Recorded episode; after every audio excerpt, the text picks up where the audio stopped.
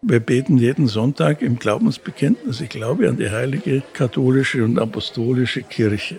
Dieses Heiligkeits- oder Reinheitsbild, das man da von Kirche hat, das lässt dann einfach nicht zu, dass da ein Makel entsteht und dass man einen Fehler gemacht haben könnte.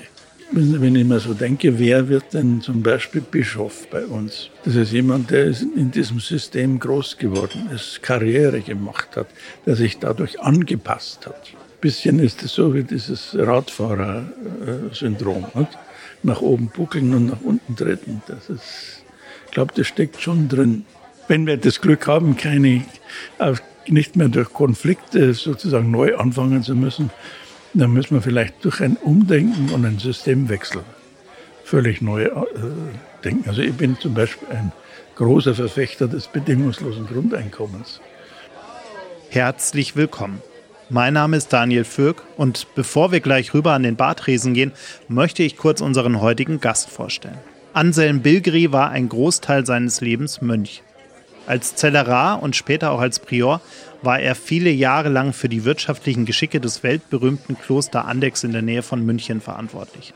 Inzwischen verdient Bilgeri sein Geld mit weltlichen Aktivitäten, vornehmlich als Unternehmensberater, Redner und Autor.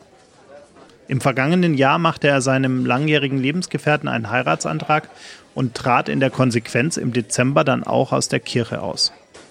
Vor zwei Wochen heirateten die beiden in München.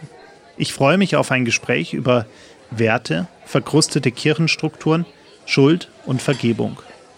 Viel Spaß beim Zuhören und schön, dass ihr alle wieder mit dabei seid. Zwei Menschen, eiskalte Drinks und eine Menge Zeit für ein persönliches Bargespräch. Herzlich willkommen an unserem Bartresen. Herzlich willkommen zu einer neuen Folge Gin and Talk. Mach es dir gemütlich, lehn dich zurück und tauche ein in die verrucht düstere Atmosphäre unserer Studiobar.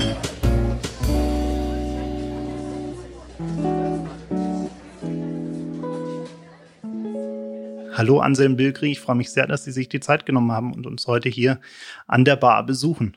Na gerne, nachdem ich leidenschaftlicher Gin-Trinker bin, ah. konnte ich natürlich nicht Nein sagen, als die Anfrage kam. das ist ja interessant. Ähm, was, was trinken Sie denn gerne für Gin? Haben Sie einen Lieblings-Gin? Ja, natürlich. Ich sehe da welche hier an der Bar stehen. Das ist ein äh, Tokaray, mhm. dann Bombay Saphir mhm. und den Monkey. ja. Sehr schön. Sie sind ja gerade ein, ein viel beschäftigter Mann, kommen ganz schön viel äh, rum durch die Medien gerade, was natürlich nicht zuletzt daran liegt, dass Sie vergangenen Freitag äh, Ihren langjährigen Lebensgefährten geheiratet haben. Erstmal herzlichen Glückwunsch dazu. Danke. Wie geht es Ihnen denn gerade damit, dass äh, dieses Thema nach wie vor so ein, ein Medienrummel ist. Also dahinter liegt ja die traurige Tatsache, dass es immer noch nicht normal ist. Ja, genau. ja deswegen hat es mich ja gewundert, dass das so eingeschlagen ist. Es war ja, also Auslöser war sicher äh, dieser bunte Artikel in der bunten von der letzten Woche. Äh, und die, der ist eher zufällig zustande gekommen, weil ich eine Diskussion äh, im Presseclub hatte, über, mit, zusammen mit einer Vertreterin von Maria 2.0. Da ging es eigentlich um deren äh, Forderungen an die Kirche. Und der äh, Moderator von, vom Presseclub, der war, ist zufällig äh, Redakteur bei der Bunden und sagt, ich, ich würde gerne mal was über Sie machen und Sie und Ihre Partnerin. Dann habe ich gesagt, ich habe keine Partnerin, sondern einen Partner und wir heiraten nächste Woche. Und damit war, da muss ich unbedingt kommen und die Bunte, er lässt sich das natürlich nicht entgehen, hat eine Vorankündigung des Artikels an alle Redaktionen geschickt und dann ging's los. Aber äh, ich bin da insofern nicht unglücklich drüber, weil ich habe es gemerkt, wie notwendig es ist, dieses Thema äh, tatsächlich immer wieder zu behandeln. Also mir ging es wie Ihnen, äh, dass ich denke, eigentlich ist das jetzt doch heute kein Thema mehr. Aber bei, dann kommt bei mir natürlich noch zusammen äh, ehemaliger Benediktinermönch noch dazu in Andex, der damals schon ziemlich bekannt war. und jetzt heiratet er auch noch und einen Mann. Das war also dann, da kam vieles zusammen. Ja.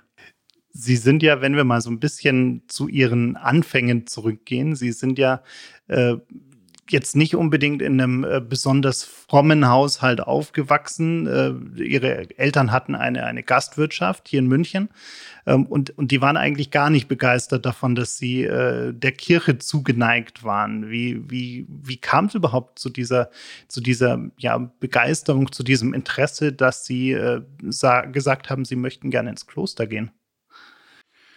Ja, ich habe mich als Jugendlicher natürlich mit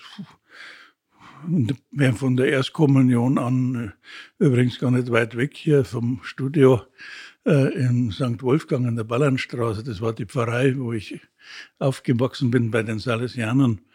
Äh, wir hatten tolle Kableine und Pfarrer, die alle Salesianer sind ja für Jugendarbeit bekannt.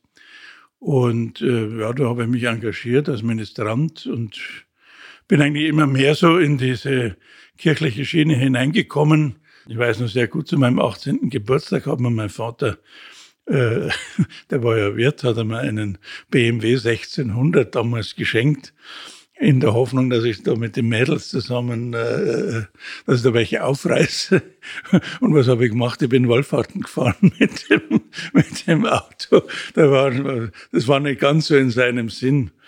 Äh, diese Hinneigung zur Kirche, hat natürlich was mit persönlichem Glauben zu tun, aber ich glaube schon auch, was äh, dann vor allem also Priester werden und dann nochmal äh, intensiver Mönch werden, das hat sicher was auch mit dieser homosexuellen Veranlagung zu tun. Im Nachhinein weiß man das, weil man unbewusst, glaube ich, auf der Suche nach einer Existenz oder einem Beruf ist, den man ausüben kann, ohne unbedingt Frau und Kinder vorweisen zu müssen. Und das ist, da liegt natürlich nahe. Heute ist es ja nicht mehr so, aber noch in den 70er Jahren war das ja ein hoch angesehener Beruf, also Pfarrer, Priester zu sein. Das hat ja inzwischen auch diesen Glanz verloren, nicht zuletzt durch diese Missbrauchsgeschichten, äh, die ja in den letzten Jahren hochgekommen sind. Sie wurden dann 1980 zum Priester geweiht von äh, Josef Ratzinger, damals äh, Erzbischof, glaube ich, hier in München. Ähm, und äh, der ist ja durchaus bekannt als, äh, ich sag mal, eher konservativer Vertreter seiner, seiner Zunft. Haben Sie mit ihm eigentlich danach irgendwann mal äh, darüber gesprochen, dass, also Sie waren jetzt auch in Ihrer aktiven Laufbahn quasi im, im Kloster nicht unbedingt der, der Vertreter der, der konservativsten Linie, sage ich jetzt mal. Ähm, Gab es dazu mal äh, ein Gespräch zum Beispiel auch mit ihm? Also inhaltliche Gespräche nie. Er ist aber, ich war ja mindestens, ich habe in Rom studiert, also bei den Benediktinern. Und wer einmal eine längere Zeit in Rom war, der fährt da immer wieder hin. Man, man, man sagt, man hat den Rom-Virus. Das ist ein anderes Virus als das jetzige. Und äh, ich eigentlich immer, wenn ich dort war, äh, habe ich ihn besucht. Er hat ja jeden Donnerstag in der Früh in, im Camposanto, das ist diese deutsche Kirche neben St. Peter, den Gottesdienst gehalten und da hat er mich immer freundlichst begrüßt. Wir begrüßen Pater Anselm, den Brüher von Andex und äh, in seiner Sing-Sang-Sprache, die er so hat. Und äh, unser, wir hatten einen äh, Bruder im, in, hier in St. Bonifaz im Münchner Kloster, der ein Gärtner war vom Kloster und der hat ihm jedes Jahr einen Adventskranz geschickt und zu Weihnachten einen Christbaum, äh, der dann von einem äh, bekannt, damals bekannten Münchner Banker, der immer mit dem Kardinal so die, den Kontakt gehalten hat, immer hingefahren worden ist. Und da war immer eine Kiste Weißbier, Andexer Weißbier mit dabei. Also bei aller theologischen Differenz äh, war doch so über dieses bayerisch benediktinische eine große Sympathie da, die, ich auch nach wie vor habe, obwohl ich ihn natürlich äh, theologisch in vielem äh, ablehnen würde. Obwohl er ja damals äh, so mit diesem Buch, mit dem er bekannt geworden ist, so äh, Einführung ins Christentum, da hat er ja, das war noch die Zeit, bevor er Bischof war und als junger, äh, als junger Professor, da war er ja auch fortschrittlich. Also er war Berater vom Kardinal Frings auf dem auf dem Zweiten Vatikanischen Konzil und da war er eigentlich für fortschrittliche Positionen zusammen mit Karl Rauner und auch Hans Küng damals äh, bekannt, dass er dann erst später, man sagt immer nach 1968, hat er diese Wende gemacht, weil er gesagt hat, also da wird alles zerstört, was wir hatten. Das war halt seine Empfindung. Wer ihn kennt, der ist also er wirkt das wie eine zerbrechliche Person. Und so war es offensichtlich wie die Studenten seine Vorlesungen gestürmt haben, dass er da eher darunter gelitten hat. Also wir hatten andere Professoren in München, die haben da kräftig rausgegeben und sich von den Studenten nichts gefallen lassen. Aber das ich mir beim, bei Josef Ratzinger nicht vorstellen. Jetzt sind Sie ja durchaus auch äh, dem unternehmerischen Denken nicht, nicht abgeneigt. Da kommen wir nachher gleich noch dazu, äh, was Sie auch in Andex alles gemacht haben über die Jahre. Aber wenn man jetzt äh, die Kirche mal als großes Unternehmen, als globales Unternehmen betrachtet, würde man ja eigentlich sagen, wenn man mal so äh, betriebswirtschaftlich denkt und sich äh, anschaut, ähm, welche Zielgruppe will ich denn eigentlich erreichen und äh, ist es, ist, gibt es überhaupt noch einen Markt für die, für die Produkte oder in dem Fall dann die Denkweise und die Botschaften, die ich vermitteln möchte? Würde ja eigentlich jeder Betriebswirtschaftler aufschreien und sagen, Moment mal, wenn wir so weitermachen, wie wir die letzten Jahrzehnte äh, agiert haben, dann werden wir irgendwann keine Kunden beziehungsweise Kirchenmitglieder mehr haben. Fall, ja. ähm, und äh, wie, wieso tut sich die Kirche so schwer, das zu verstehen äh, und, und, und sich daran anzupassen, sich zu verändern? Ja, das ist ganz einfach, warum sie sich so schwer tut. Das war, ist eben diese 2000-jährige Erfolgsgeschichte, die sich hat. Stimmt ja auch. Und also wenn Sie sich vorstellen, das Christentum war eine kleine jüdische Sekte, die da irgendwo am Rand des Römischen Reiches aufgetreten ist und innerhalb von 300 Jahren ist es gelungen, also dieses ganze Reich sozusagen äh, äh zu christianisieren, indem, indem er den Kaiser bekehrt hat. Ja, und dann eben von 313, das nimmt man ja immer diese konstantinische Wende, der eben damals äh, das Christentum anerkannt hat, äh, bis, ich würde sagen, äh, so mit der Aufklärung, 18. Jahrhundert, so da ging's los, dieses Abbröckeln, dieses allein äh, sinnstiftenden Position, die die Kirche hatte, also ich nehme da jetzt auch noch die evangelische Kirche seit der Reformation durchaus mit rein, aber mit dem selbstständigen Denken, das er Kant propagiert hat, da ging's los. Und aber die Kirche in ihrer in der Spitze, Papst und Bischöfe, die haben das immer noch nicht kapiert, dass diese Selbstverständlichkeit vorbei ist. Und dass man sich, dass man nicht einfach, ich, ich, ich, ich sehe das noch vor mir, als ich dann nach meinem Klosteraustritt äh, Audienz hatte, so heißt es auch noch heute, beim Kardinal Wetter, dem Vorgänger vom Kardinal Marx. Der residiert ja in dem ehemaligen Schloss äh, Palais Hollenstein, da in der Kardinal-Fallhaber Straße. Äh, das, ist, das war das äh, Palais, das der Kurfürst Karl Theodor für seine Mätresse gebaut hat.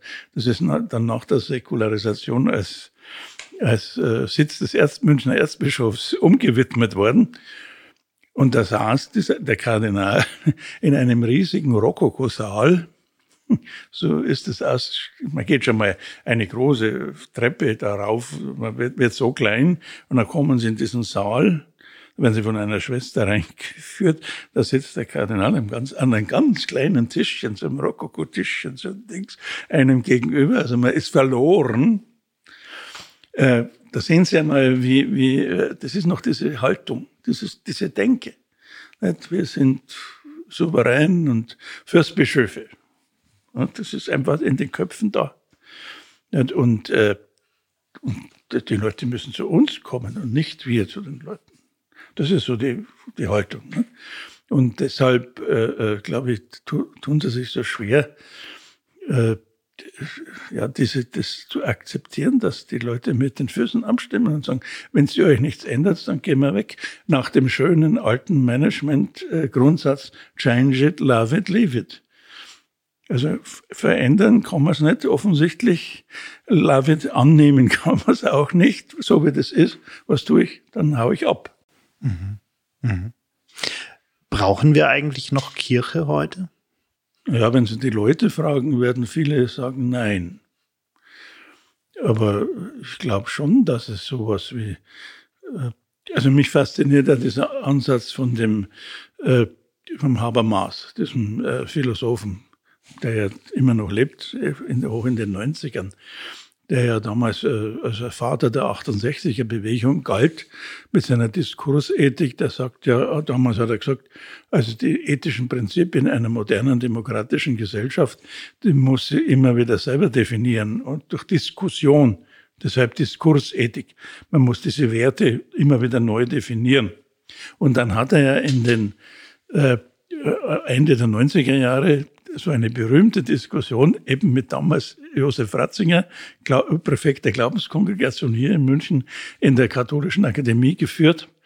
Und seither hat Habermas, der ja so eigentlich der letzte Aufklärungsphilosoph ist, also seine Position etwas verändert. Er sagt, äh, vielleicht brauchen wir doch äh, also Werte, die aus der gemeinsamen Kultur, Geschichte und Religion kommen die wir nur für die modernen Menschen und für deren Ohren und ihren Verstand rettend übersetzen müssen.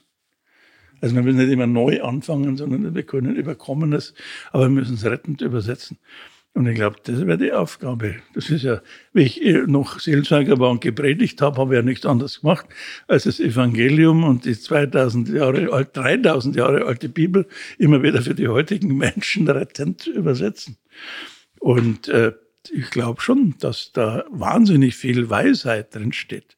Ich denke ja an die Benediktsregeln, nach der ich immerhin 30 Jahre lang gelebt habe und wo ich ja sage, das ist auch ein wahnsinnig tolles Organisations- und Führungshandbuch, das man auch heute noch Managern äh, vermitteln kann mit den Grundprinzipien, die da drin sind. Aber man muss es halt übersetzen. So Begriffe wie Gehorsam oder Demut, äh, da locken sie heute nicht mehr, hinterm Ofen vor. Aber wenn ich das erkläre, was damit eigentlich gemeint ist, dann kann das hilfreich sein. Und das wäre Aufgabe der Kirche zum Beispiel. Das könnte sie leisten in unserer Gesellschaft aus ihrem wahnsinnig großen Schatz an Erfahrung, auch psychologischer Fingerspitzengefühl, wenn man mit Menschen umgeht, äh, das äh, reinzubringen. Auch also ich glaube, natürlich ist die moderne Menschenrechts Denkart auch im Streit mit Kirche entstanden. Aber eben weil man gesagt hat, ihr, ihr seid eigentlich diejenigen, äh, die das bewahren müssten und die das in eurem Schatz habt. Und ihr tut's aber äh, in eurem Verhalten seid ihr ganz dagegen. Voltaire zum Beispiel, der hat das ja der Kirche immer wieder vorgeworfen. Ja, deswegen glaube ich schon, dass sie wichtige, eine wichtige Funktion haben könnte. Also liegt die Daseinsberechtigung eher in der Schaffung einer Wertegemeinschaft und weniger einer Glaubensgemeinschaft? Ja, es kommt darauf an, wissen Sie. Ich glaube zum Beispiel auch ein, sind wir beim Bert Brecht, der war Atheist, aber der kannte die Bibel auswendig. Also das, ich glaube, dass da auch davon, man muss glauben, ist ja nun einmal so eine, wie soll ich sagen, so wie ein Sprung ins kalte Wasser. Gibt es Gott oder gibt es gibt's ihn nicht? Diese Frage werden wir mit unserem Verstand nicht beantworten können. Da muss man einfach sagen, naja, ich glaube es oder ich glaube es nicht. Und wenn man es glaubt, dann tritt man auch wieder ein so in eine Welt, in eine Parallelwelt, wenn Sie wollen, die so, so kirchliche äh, Verkündigung und, und Praxis. Aber ich glaube, dass trotzdem auch für, für nicht, äh, nicht kirchenaffine Menschen dieses Werte, ja, Wertesystem durchaus hilfreich sein kann. Sie sind im Dezember 2020, also letztes Jahr, aus der Kirche ausgetreten. 40 ähm, Jahre, rund 40 Jahre nach Ihrer Priesterweihe. Sind Sie äh, enttäuscht von äh, der Kirche, wie sie, äh, also als Organisation, wie sie agiert hat, wie sie ist? Oder, oder was war eigentlich der ausschlaggebende Punkt dafür, dass Sie gesagt haben, Sie, Sie möchten nicht mehr Teil dieser Kirche sein? Also ich erinnere mich, wie ich noch früher in Ondex war, wenn ich irgendwelche solche Zeitungsmeldungen wir haben ja in der Früh Frühstück, das ist ja wie in der Familie, wir haben alle Zeitung gelesen. Ne? Und wenn ich dann da irgendwie da was gelesen habe, was Rom äh, Unsinniges verkündet hat, dann habe ich oft zu meinen Mitbrüdern gesagt, ich war Mönch und Priester und Prior eines Klosters. Aber gesagt, wenn das so weitergeht, trete ich aus der Kirche aus. Und dann haben immer alle aufgeschaut, ganz entsetzt. Wie, was, was heißt das? war, war natürlich halb Spaß, halb Ernst. Aber äh, also ich habe mich schon immer ein bisschen schwer getan mit diesen rückwärtsgewandten reaktionären Äußerungen, die da immer so rumkommen. Wie ja jetzt auch wieder diese Tage mit dieser äh, Segnung Homosexueller ist nicht möglich. Und äh, deshalb habe ich mich eigentlich nach meinem Klosteraustritt schon äh, damit beschäftigt, mit den Altkatholiken, die waren mir ja schon seit meinem Studium bekannt. Äh, bin ein paar Mal beim Gottesdienst gewesen, habe aber diesen Schritt nicht gemacht, weil ich ja nach wie vor, ich war zwar nicht mehr Mönch, aber ich war nach wie vor katholischer Priester. Und es war mir klar, wenn ich da übertrete, verliere ich dieses, äh, diesen Stand als römisch-katholischer Priester. Und das fiel mir damals schwer. Dann kam aber jetzt der Entschluss letztes Jahr am 17. August, habe ich also meinen äh, äh meinem jetzigen Ehemann meinen Antrag gestellt. Und es war parallel dazu, habe ich gesagt, so, ich, wir heiraten und ich trete zu den Altkatholiken über. Weil erstens kann ich dort mit Zustimmung der Gemeinde, das ist auch nicht so einfach, wie man meint, sondern muss die Gemeinde zustimmen, äh, äh, weiterhin Priester bleiben. Und zweitens es gibt dort eine Segnung oder Ehe, eine Kirch, offizielle kirchliche Segnung von gleichgeschlechtlichen Partnerschaften. Und das ist mir wichtig. Und das war dann der ausschlaggebende Punkt. Und dann hat sich das halt hingezogen bis zum Dezember letzten Jahres, dass ich dann tatsächlich diesen, wollte Weihnachten, wollte schon Altkatholik sein. Und da habe ich gemacht. Also für mich war nicht so sehr wichtig, dass der Austritt aus den bei den äh, römisch-katholischen, sondern mehr der Übertritt zu den Altkatholiken. Das ist natürlich mit dem Austritt verbunden. Aber das ist ja, Sie wissen ja vielleicht, wer aus der katholischen Kirche, aus der römisch-katholischen Kirche austritt, wenn es auch vom Standesamt ist, ist automatisch exkommuniziert. Also das muss man sich ja mal auf der Zunge zergehen lassen. Deswegen zögert man natürlich, wenn man das weiß, auch. Und das ist nicht so einfach. Also das Austreten war für mich der schwierigere Schritt als das Eintreten bei den Neukatholiken. Kirche erwartet ja von ihren Mitgliedern äh, quasi um Verzeihung zu bitten für, für Sünden, die sie begangen äh, haben. Ähm, gleichzeitig funktioniert es andersrum aber kaum. Also Kirche äh, als Gemeinschaft wenn, oder Kirche, einzelne Personen innerhalb der Kirchenorganisation tun sich wahnsinnig schwer damit zu sich dafür zu entschuldigen, was sie getan haben. Also gerade wenn man an diese ganzen Kirchenskandale der letzten Jahre, die da so hochgekommen sind, Sie haben es vorhin schon angesprochen, denkt, äh, wie, wie passt das zusammen? Also ist das immer noch dieses, ähm, was Sie vorhin auch schon so ein bisschen durchklingen lassen haben, dieses, diesen, dieser Unfehlbarkeitsanspruch der, der Kirche, der da im Weg steht? Das hängt sicher damit zusammen. Also das werden Sie ja noch nie äh, äh gehört haben, dass irgendeine eine Fehlentscheidung sind ja viele getroffen worden im Lauf der Kirchengeschichte, dass in irgendeiner Weise widerrufen oder zurückgenommen wird, sondern sie wird, es wird einfach totgeschwiegen. Man redet nicht mehr darüber, das verschwindet einfach in, dem, in, in, in der Geschichte, in der Geschichtskiste, würde ich vielleicht sogar sagen. Echt, also die Kirche tut sich wahnsinnig schwer. Das kommt eben aus dem, aus dieser Denke, nicht, wenn sie, wenn, wenn sie, wir, wir beten jeden Sonntag im Glaubensbekenntnis, ich glaube an die heilige katholische und apostolische Kirche dieses Heiligkeits- oder Reinheitsbild, das man da von Kirche hat, das lässt dann einfach nicht zu, dass da ein Makel entsteht und dass man einen Fehler gemacht haben könnte. Und äh, deswegen wird, wird es eine zugegeben. Man gibt vielleicht persönliche Verfehlungen zu als Papst, als Pfarrer, als Bischof äh, in der Beichte, das heißt dann äh, geheim, aber dass man jetzt da irgendwie das öffentlich macht und dadurch sozusagen die Kirche befleckt. Äh, das traut man sich nicht. Und daher kommt ja auch dieses Problem mit der Aufarbeitung dieser Missbrauchsfälle. Weil die natürlich die Institution, die Kirche solches sichtbar macht, dass sie eben sowas ermöglicht. Denn man spricht da von einem systemischen Problem. Im System, in der Institution liegt es schon. Sexualität ist schmutzig, das darf offen nicht ausgelebt werden. Er sucht sich diese Urtriebkraft des Menschen irgendein Ventil und das sind man oft natürlich bei den Pfarrern die äh, gläubigen Schäflein, die am wenigsten Widerstand leisten. Das sind Jugendliche und Kinder.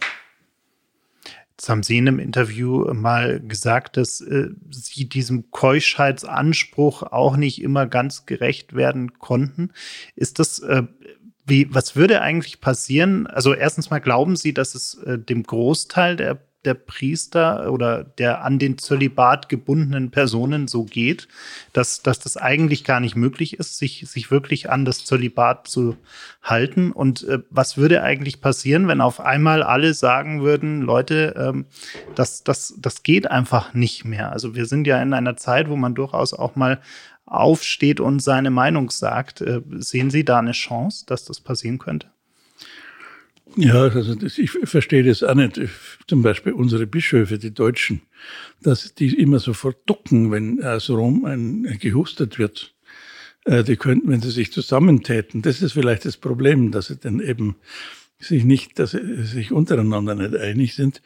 Ja, dann könnten sie es immerhin die reichste äh, Kirche auf der Welt zusammen mit den Amerikanern, äh, die äh, könnten sagen, also wir drehen euch den Hahn zu da in Rom, wenn ihr jetzt nicht gefälligst äh, mal das tut, was, was, äh, äh, was unsere Gläubigen verlangen. Nicht? Und äh, ja, also ich, ich Maria 2.0, diese Bewegung, wo die Frauen diesen Kirchenstreik eingetreten sind, das war so ein Anfang. Und wer hätte denn das gedacht, dass einmal äh, äh, Frauen, die ja immer so die Säule äh, der katholischen Kirche sein sind, Rückgrat, dienende Rückgrat, dass die immer sagen, wir, wir streiken, wir gehen nächsten Sonntag nicht in die Kirche. Wenn das die Pfarrer auch machen würden, wenn Bischöfe den Mut, den Mut hätten, dazu und sagen, ihr könnt in Rom sagen, was ihr wollt, wir halten uns nicht dran. Also das ist ein Mut zum Ungehorsam. Aber wenn ich mir so denke, wer wird denn zum Beispiel Bischof bei uns?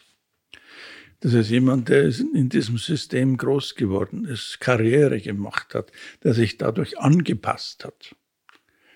Ein bisschen ist es so wie dieses Radfahrer-Syndrom.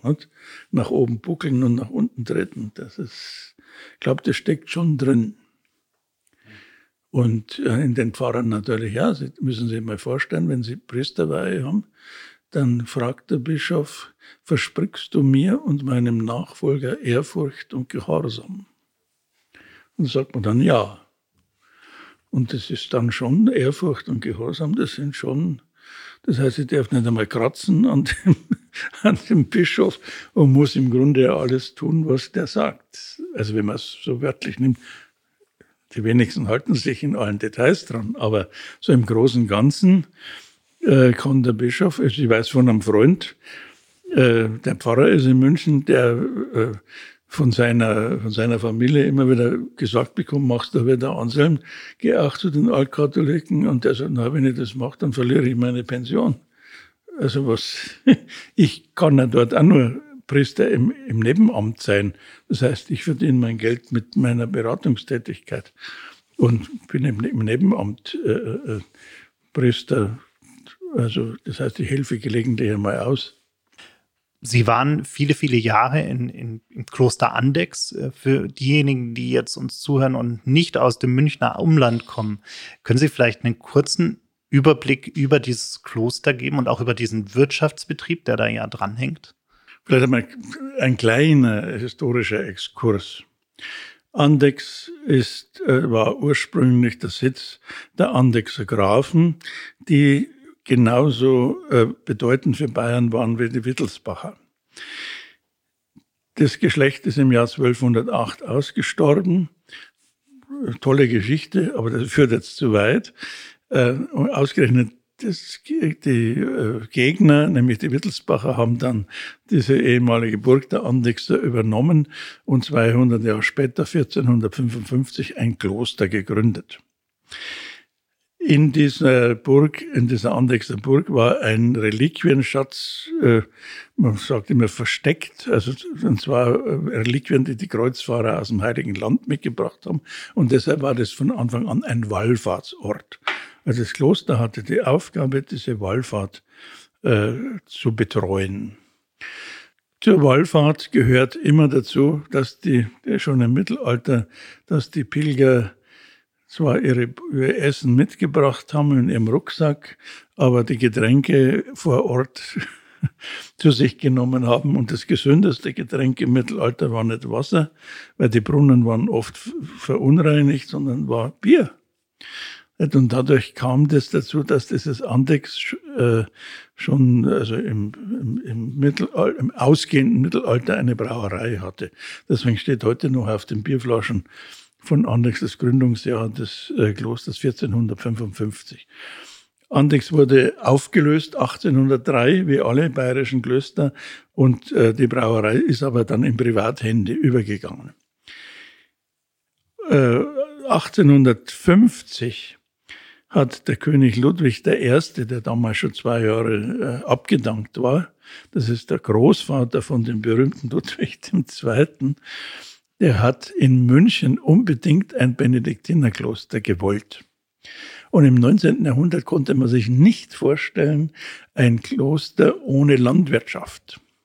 Und deshalb hat er das, was von Andex noch da war, das waren die Gebäude und war die Brauerei, gekauft und diesen, weil das ja nur 40 Kilometer von München weg ist, am Ammersee, und dem Münchner Kloster als Wirtschaftsgut dazugegeben. So ist also Andex heute wieder Benediktiner Priorat, da sitzt der Prior und untersteht diesem, das der Abtei St. Bonifaz in München.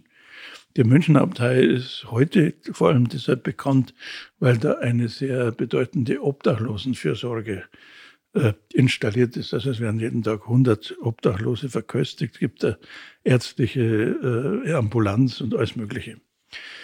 Andex selber, die Brauerei ist immer bekannter und immer größer geworden. Das kam vor allem 1972 durch die äh, Olympiade und die Einrichtung des S-Bahn-Systems. Das ist ein Naherholungsort. Da, wenn Sie heute, da fahren Sie mit der S-Bahn nach Hersching an den Ammersee und dann marschiert man eine Stunde rauf nach Andex. Wunderschöne Wanderung. Gibt es eine Brotzeit. In den, äh, in den letzten 30, 40 Jahren ist neben dem Bier sind die Schweinshaxen, die gegrillten, zur Spezialität geworden. Das ist also, da geht man hin. Das Bräustübel hat noch diese alte Wallfahrertradition, dass die Menschen die Brotzeit mitbringen dürfen und sich nur das Bier kaufen. Und äh, ja, ist natürlich heute ein Wirtschaftsbetrieb. Zu meiner Zeit hatten wir so an die 200 weltliche Mitarbeiter, äh, zehn Mönche. Heute sind es nur noch vier, die draußen sind, äh, mit der Brauerei. Das waren zu meiner Zeit so 120.000 Hektoliter Jahresausstoß. Das ist jetzt für Bayern eine mittelständische Brauerei. Es kann, es kann nicht mit den Münchner Großbrauereien äh, konkurrieren, aber es ist auch nicht so äh, kleine wie, wie, in, wie in Oberfranken, wo da diese 12.000 Hektoliter sind. Also eigentlich nicht überlebensfähig, die Größe. Aber dadurch, dass es ein Klosterbier ist, hat es einen besonderen, besonderen, besonderes Image und ist, ist, ist hat Zulauf.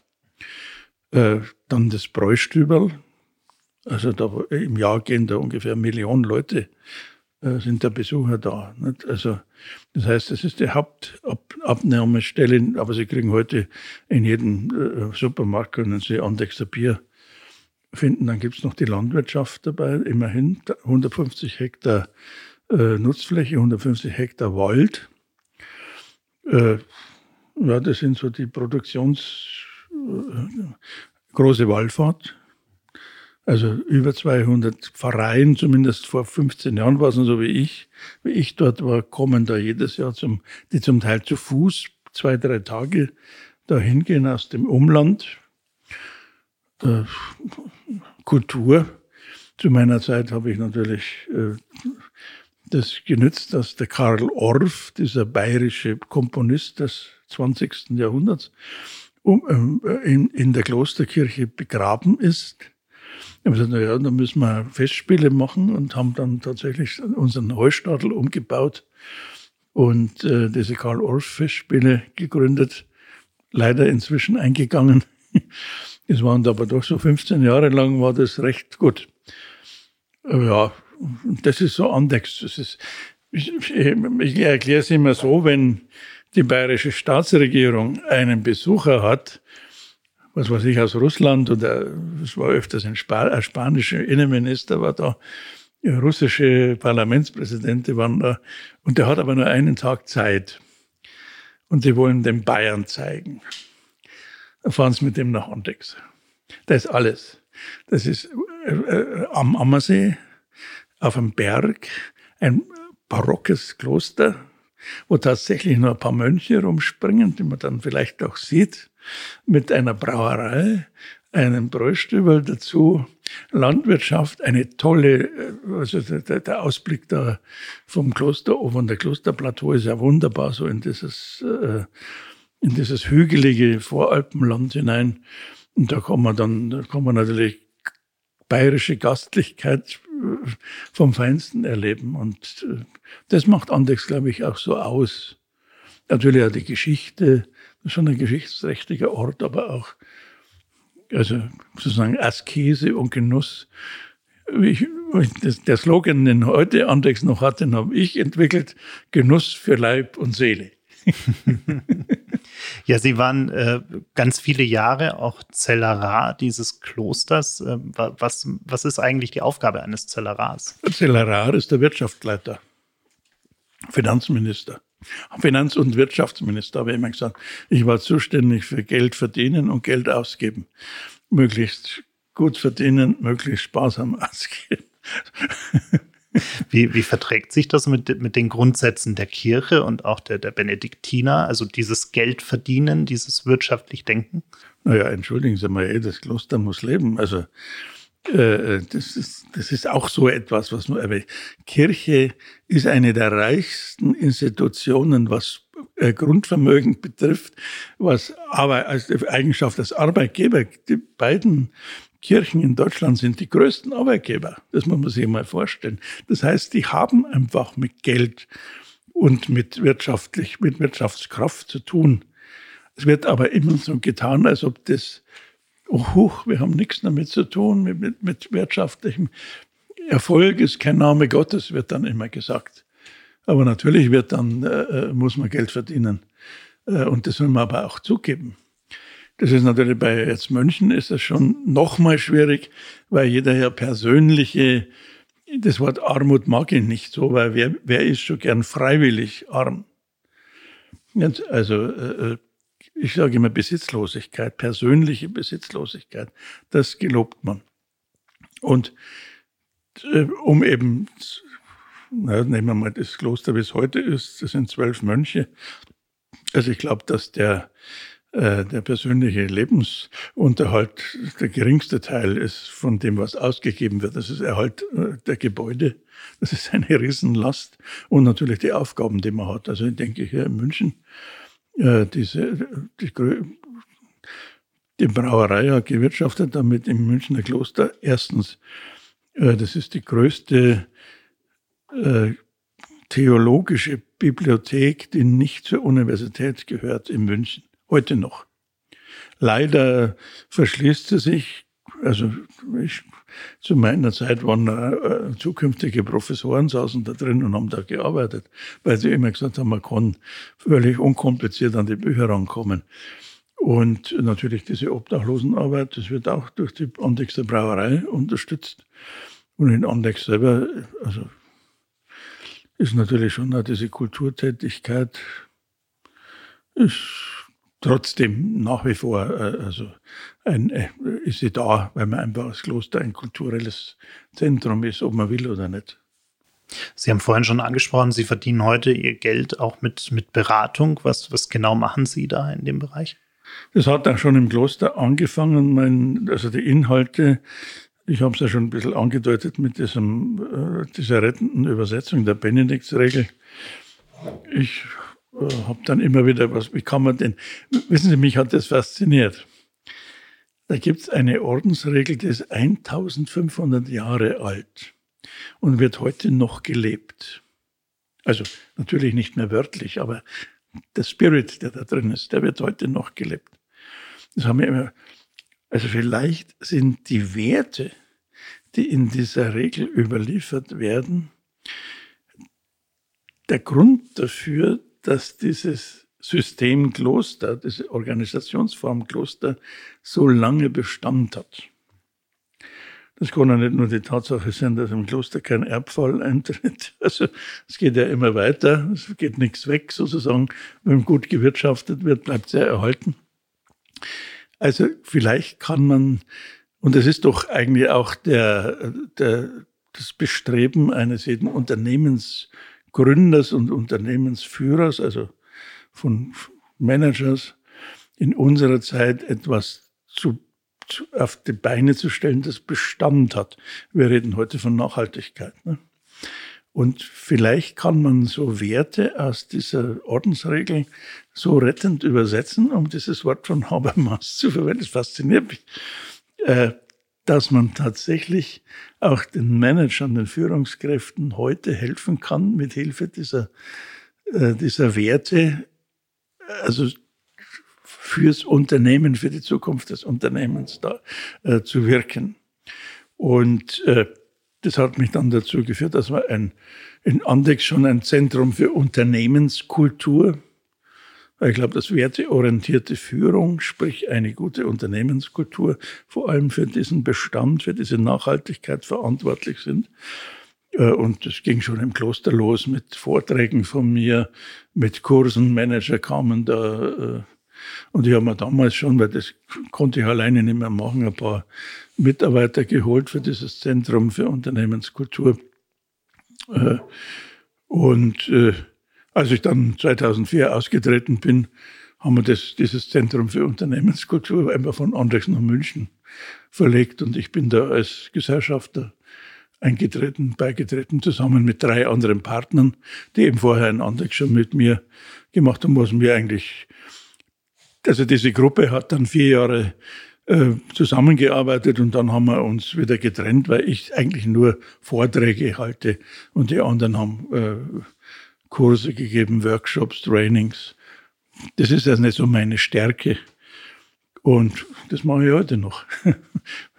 Vorträge so zu, zu diesem großen System Werte in Wirtschaft und Gesellschaft. Ein Klassiker ist natürlich Benedikt, aber alles, was mit, mit Werteorientierung zu tun hat, äh, damit beschäftige ich mich. Nachhaltigkeit ist ja gerade fast schon so ein Modewort geworden, weil wir es immer gleich auch in Verbindung bringen mit Klimawandel, mit, mit umweltbewusstem Denken.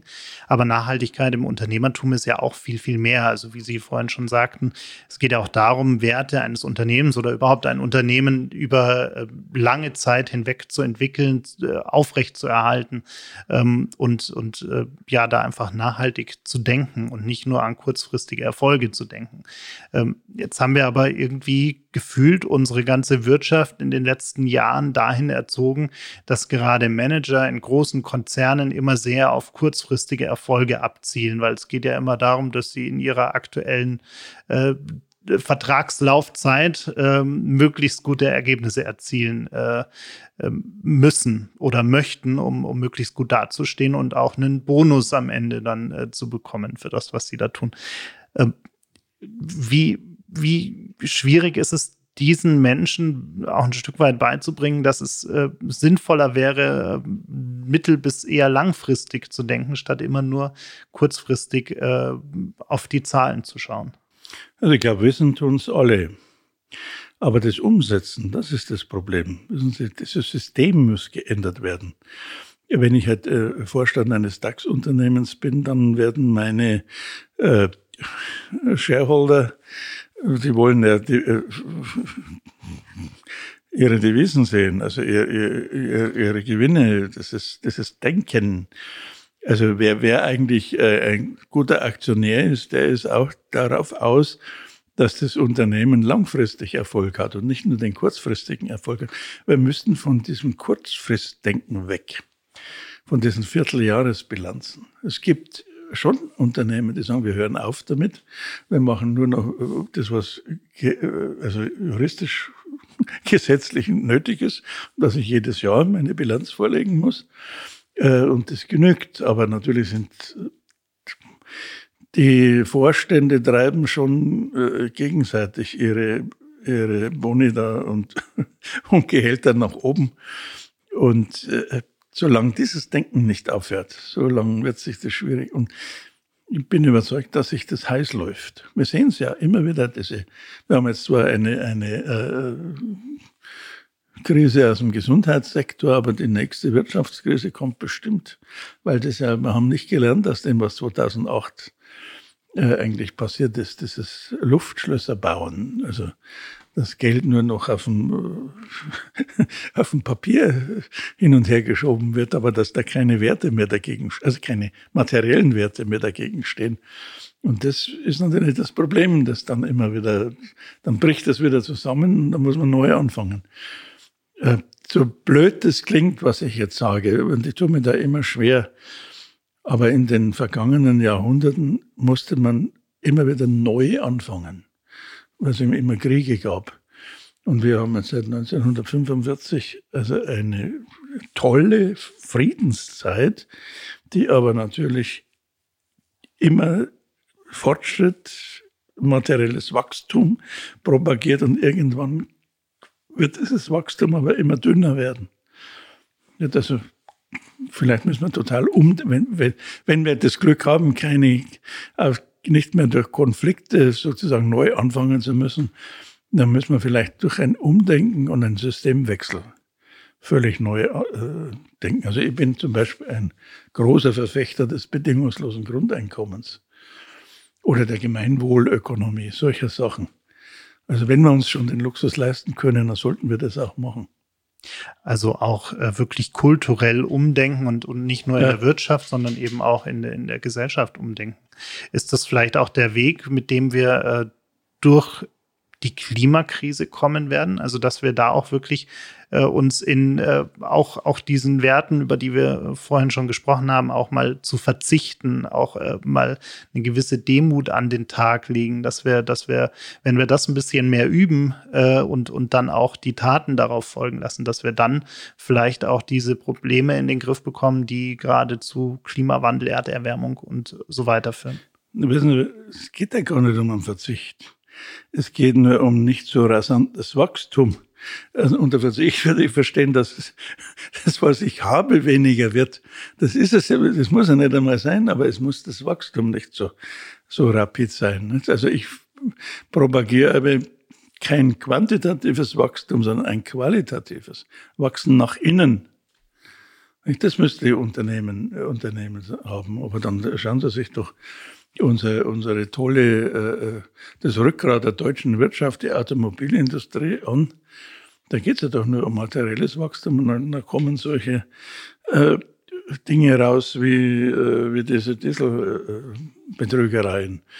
Und, und, und was mich am meisten äh, wundert, dass unser Staat da, also das derart äh, äh, nicht nur toleriert, sondern auch noch immer honoriert und, und, und die Leute hofiert. Also das ist, man traut sich da nicht dran kratzen. Aber wo sind dann die Werte? Wo sind die Werte, die VW groß gemacht haben oder äh, diese, diese Marken? Die sind, gehen doch perdu und zwar nur, weil sich irgendjemand beim nächsten höheren Chef beliebt machen will, dass er bessere Zahlen hat. Ja, ich, ich glaube, da brauchen wir ein, ein, ein grundsätzliches Umdenken. Das ist eigentlich ein, ein wunderbarer Appell zum, zum Schluss. Ich, ich danke Ihnen sehr für die, für die Zeit und für die vielen, vielen, vielen Einblicke, die wir, die wir gewonnen haben. Dankeschön. Ich bedanke mich für die Einladung. Das war's leider schon. Die letzte Runde ist ausgetrunken, das Gespräch zu Ende. Vielen Dank fürs Zuhören. Bitte nimm Rücksicht auf die Nachbarn und sei leise, wenn du die Bar verlässt. Aber vergiss auf keinen Fall, den Abonnieren-Button zu klicken.